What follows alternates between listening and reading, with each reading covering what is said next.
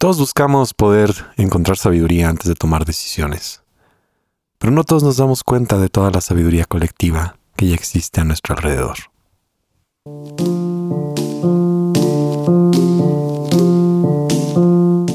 Soy Gabriel Borja y este es el podcast humano.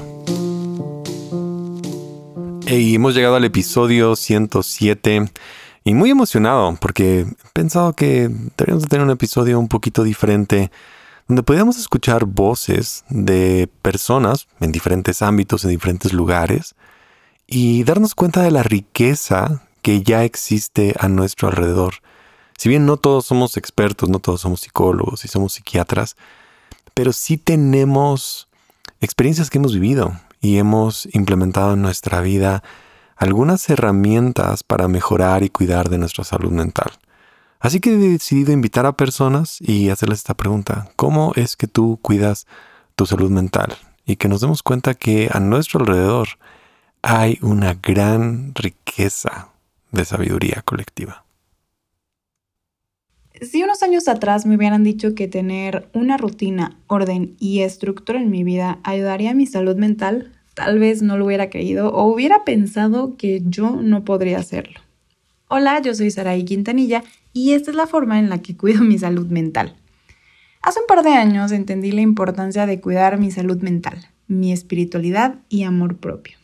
Pero lo entendí desde un punto de vista un poco alejado de lo que estaba de moda en ese tiempo, que era cuidarnos, amarnos, pero todo desde lo superficial. Y la verdad es que por muchos años lo hacía de esa forma, hasta que me di cuenta que necesitaba tener bases profundas para que mi mente, cuerpo y espíritu estuvieran alineados y sobre todo en paz. Me di cuenta que si quería que mi vida fuera de cierta forma, tenía que construirla yo para poder, para poder lograrlo. Una de las cosas que más me gusta es levantarme a hacer ejercicio. Y lo sé, suena súper raro, pero así sean 15 minutos, levantarme y hacerlo es vital para mí. A veces lo hago en silencio para pensar o profundizar y otras veces con música que me motiva pero trato de hacerlo diario o al menos 3-4 veces por semana. Esto me ayuda a comenzar mi día activa y no sentir que estoy todo el día corriendo, porque me tomo el tiempo de darle un espacio a mi cuerpo. Si a ti te funciona en la noche, también puedes hacerlo. De igual forma, me gusta pensar, mientras hago ejercicio, por lo que estoy agradecida, e intento no pensar en trabajo o pendientes que tengo que hacer durante el día. Simplemente me enfoco. En ese momento también agradezco por poder pararme a hacer ejercicio y en caso de no levantarme porque estoy cansada, agradecer porque puedo quedarme acostada a descansar. A la hora de bañarme y arreglarme, me gusta aprovechar el tiempo y escuchar un podcast o ver un video relacionado con temas que tengan que ver con salud mental, crecimiento espiritual, cómo mejorar mis relaciones, amor propio o algún tema relacionado. No es publicidad, pero podcasts que sean como el de humano. Al momento de ir al trabajo me gusta poner alguna playlist o canciones que me gusten mucho y me pongan de buenas para no estresarme con el tráfico y que mi trayecto me anime y llegar con un buen mood a la oficina. En el transcurso del día me gusta darme espacios y tiempos para leer, escuchar o ver algún contenido que no tenga nada que ver con el trabajo. Obviamente en lapsos cortos, ¿eh? para darme un respiro y que mi cabeza no esté saturada todo el día. O incluso si comienzo a estresarme o me empieza a dar ansiedad, simplemente respiro lentamente y pausado. O de plano salgo a respirar aire fresco si me siento muy abrumada. Al terminar el día procuro tener un momento para ver algo de entretenimiento o algo ligero que me ayude a relajarme. Y antes de dormir tomo un momento y genero un ambiente de paz en mi cuarto, prendo unas velas y pongo algo de música tranquila para relajarme o pongo un contenido que ayude a mi crecimiento personal y le doy un momento de cuidado a mi piel que por más banal o superficial que parezca es súper importante. Me desmaquillo y mientras hago mi rutina de skincare analizo mi día, que estuvo bien o no tan bien, pero procuro no ser tan negativa o ruda conmigo porque si lo hago ya sé que me va a dar insomnio o ansiedad o que le voy a estar dando vueltas a las cosas una y otra vez. Así que veo cómo puedo mejorar al día siguiente mi actitud, en el trabajo o en general. Algo que me ayuda mucho a mantener mi salud mental estable es siempre estar alimentándome de contenido positivo, alejarme o dejar de seguir contenido que me robe la paz o no aporte nada en mi vida. También me ayuda mucho no rodearme de gente negativa o que transmita algo que no me gustaría transmitir a mí. Es algo que he aprendido con los años y me ha resultado extraordinario porque sinceramente era algo que agotaba mi energía demasiado. Bueno, otro punto importante es tener una alimentación balanceada y tomar agua, que suena tonto, pero de verdad esto es parte de mis básicos para mi estabilidad. Todo esto es algo que intento hacer constantemente, pero si un día no lo hago y no sigo con esta rutina tal cual, no me castigo a mí misma, porque sé que crear hábitos o rodearme de personas que transmitan paz constantemente y tener una rutina pues no es fácil, pero también sé que me ayuda a tener orden y paz en mis pensamientos y mi vida. Todo esto lo adapto a mi estilo de vida y así me puedo dar cuenta que no se trata de que no tengo tiempo, sino es hacer el tiempo para cuidar mi salud mental.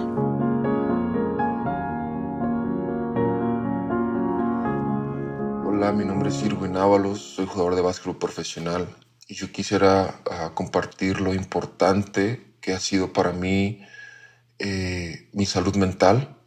Eh, llevo dos años eh, que empecé a trabajar, a buscar la ayuda sobre mi salud mental, que era algo que nunca le prestaba atención.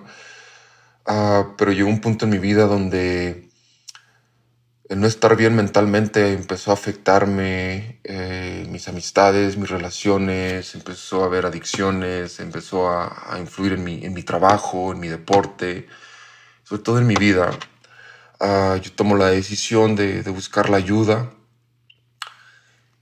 y, eso me ha ayudado a tener un balance en mi vida sano, me ha ayudado a, a darle valor a las cosas que realmente tienen valor, me ha dado una estabilidad emocional, me ha ayudado a tener uh, mejores relaciones, mejores amistades, a a desempeñarme mejor en mi trabajo, a desempeñarme mejor como persona.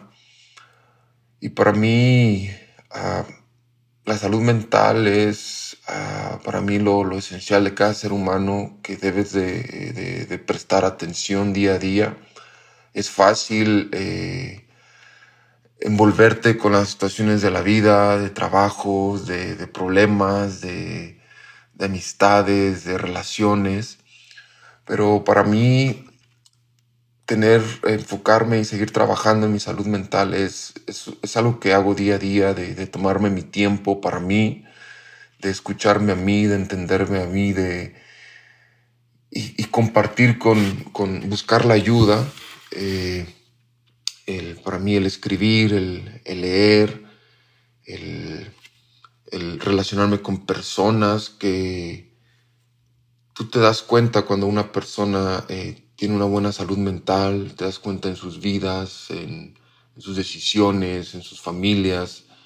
Eh, y para mí, darme ese tiempo día a día de trabajar, de no descuidar mi salud mental, me, me ha ayudado bastante a hacer las cosas, a tener, a hacer las cosas mejor día a día, a estar en el momento, disfrutar en el momento, a valorar lo que realmente tiene valor, a, estar bien conmigo mismo, que yo siento que es lo más importante, el estar bien, el aceptarte el, tal como tú eres, el, amarte a ti mismo. Y siento que eso viene e inicia en, en, en, en, tu salud, en tu salud mental. Eh, para mí mi rutina es día a día siempre tomarme un tiempo eh, no sé, a mí, a mí me funciona el, leer la Biblia, el orar, me funciona el, escribir, me funciona el, meditar, el salirme a caminar, el... Eso, eso es lo que a mí me ha ayudado y, sobre todo eh, seguir buscando la ayuda. Nunca llego a, un momento de, de, decir ya estoy bien. Eh, trato de, de, cuando puedo, eh, buscar a alguien que sea eh, especialista en ese tema eh, y escuchar y, aprender y, y, yo siento que lo importante es nunca uh, desenfocar esa área de nuestras vidas eh, y eso nos va a dar ese, es, eso me ha dado a mí ese balance en todos los aspectos de mi vida. Hay muchas ideas y sentimientos donde las palabras no existen. Es ahí donde encuentro el balance para lo que creo con mis manos. Hola, mi nombre es Annie Flynn y soy artista plástica.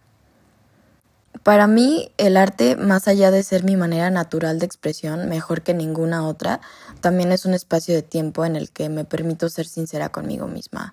Me permito ser honesta porque en ese espacio solo estoy yo en lucha conmigo. Hay días que no termino nada o, o peor aún, días donde termino obras que no me gustan, pero muchas veces me doy cuenta que no es el resultado físico lo que más me apasiona de ser artista, sino el proceso espiritual que tengo encima mío. Permitirme sentir más allá de lo cotidiano me ha hecho retomar temas que dejé en una caja al fondo de mi ser y llevarlos a tema en terapia, en consejería, con amigos incluso conmigo misma. El escribir, pintar, planear un video, un performance, siempre es un proceso de introspección profundo en el que termino siendo la primer persona conmovida por lo que encuentro en mí. Y a veces es abrumador el hecho de estar peleando solamente, así que parte de estar bien es permitirme descansar la mente y también ser un poco más creativa, salir a caminar, estar con mi familia y con mis perritos. Para mí eso llega a ser igual de importante que hacer arte. Es primordial también vivir en la simplicidad. Siempre he sido complicada y entre más crecí, pues más complicado fue todo afuera también. Así que el año pasado opté por imaginar paz en los días donde no hubiera mucho, o en los días donde hubiera mucho caos en mi exterior. Si no había, yo pensaba, si no había paz afuera, yo iba a imaginar paz dentro de mí. Cuidar mi salud mental ha sido un proceso súper complicado en el que constantemente me caigo y me vuelvo a levantar. Y sí, es a veces frustrante saber cuándo cuando me levanto que en algún momento me caeré de nuevo. Quisiera que fuera como algo lineal o que fuera de más a mejor, pero pues la vida nunca fue así. A veces pienso que la salud mental es de valientes. El abrir el corazón y darnos un espacio para hacerlo es vernos al espejo con todo lo bueno y todo lo malo es dejar de hacernos ideas y ser confrontativos con nosotros mismos. Duele, es difícil, pero el resultado siempre se ve muy parecido a una obra de arte.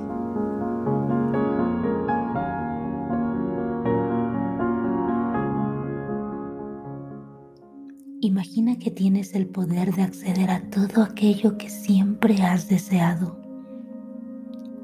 Cierra los ojos y acompáñame a ver. Estás en una habitación sin paredes, sin ventanas, sin piso, sin techo, sin límite alguno. Estás suspendido en un espacio donde todo existe y todo es posible. Observa todo aquello que necesitas, todo lo que has deseado, todos tus sueños anhelos y aún tus mayores miedos están aquí. Todo coexiste de una manera armónica y está disponible para ti. Puedes extender simplemente la mano y tomarlo. Puedes tomar cualquier cosa. No eres un intruso. Tú perteneces aquí. Este es tu espacio Puedes tomar todo lo que desees y también dejar lo que ya no te sirve. Quita de tus hombros el peso de la responsabilidad que no es tuya. Deja de cargar con la culpa. Ponla de vuelta en este espacio. Desabotónate el miedo. Desnuda tu cuerpo de prejuicios. Sacude la ira y la angustia Despréndete de todo como si fuera ropa sucia. Observa cómo te es sencillo dejarlos puedes simplemente dejar la pobreza y la enfermedad a un lado. Y así como dejas, también puedes tomar lo que te es necesario. Extiende tus manos y toma el amor que te han negado. Toma la felicidad y la paz que te hace falta. Toma la alegría que habías perdido, la sonrisa que no encontrabas. Toma la seguridad, la fuerza que necesitabas para que tu voz sea escuchada. Tómalo todo, todo te pertenece. Tú eres el dueño y el creador de este espacio. Aquí no existen los límites y nada puede hacerte daño. Este es el espacio donde Dios habita, donde tú habitas. Algunos le llaman latis, otros conciencia absoluta. Es el lugar donde tu divinidad florece, donde los milagros se materializan puedes acceder libremente de la forma en que tú quieras, a través de la meditación, la danza, la poesía, en un ritual elaborado con música, inciensos, velas o simplemente cerrando los ojos, disfrutando de tu cena, abrazando a tus hijos, pintando, escuchando un podcast o llevándote a ti mismo a la casa o a la escuela. La actividad es lo de menos. No es la rutina, la doctrina ni la religión las que te harán salvo o santo. Es la conciencia de que lo mereces todo porque eres todo, habitando todo, todo el tiempo y en todos lados. Yo soy Yasmín Domínguez y esta es mi rutina de autocuidado. Hola, ¿qué tal? ¿Cómo estás? Primero que nada me presento, soy Ever Miranda Ávila, tengo 25 años, soy un joven que busca el éxito día con día, pero no el éxito convencional. Eh, busco el éxito de una correcta salud mental. soy fisioterapeuta, estudié terapia física y rehabilitación y actualmente estoy haciendo un máster en readaptación deportiva. También tengo mi consultorio privado en Cuauhtémoc, Chihuahua y me gusta jugarle al influencer. Antes de iniciar me gustaría agradecer a Gabriel por la invitación. Para mí es un verdadero honor el poder aportar eh, poco o mucho de lo que puedo saber. Y bueno, sin más preámbulo, ¿cuál es el tema que te traigo ahora? Bueno, no es un tema, un título, porque creo que es como un prechatón, pero te voy a dar dos principios que están avalados por la ciencia para mejorar en tu salud mental. El primer principio es la actividad física. ¿Y a qué me refiero con actividad física? Al trotar, al nadar, al andar en bici, al hacer jardinería, al bailar. Básicamente me refiero a cualquier actividad que involucre el movimiento. Y para que entiendas un poquito qué es lo que hace literalmente la actividad física en nuestra salud mental, te voy a explicar qué es lo que hace la actividad física en nuestro cerebro, ya que eh, todo, pues, toda la salud mental, la salud emocional, eh, conlleva al cerebro. Así es que, ¿qué es lo que pasa cuando nosotros nos exponemos al trotar? Te voy a poner el caso del trotar porque es algo que a mí me apasiona mucho. No lo hago seguido, no me malinterpretes, pero disfruto mucho el salir a trotar.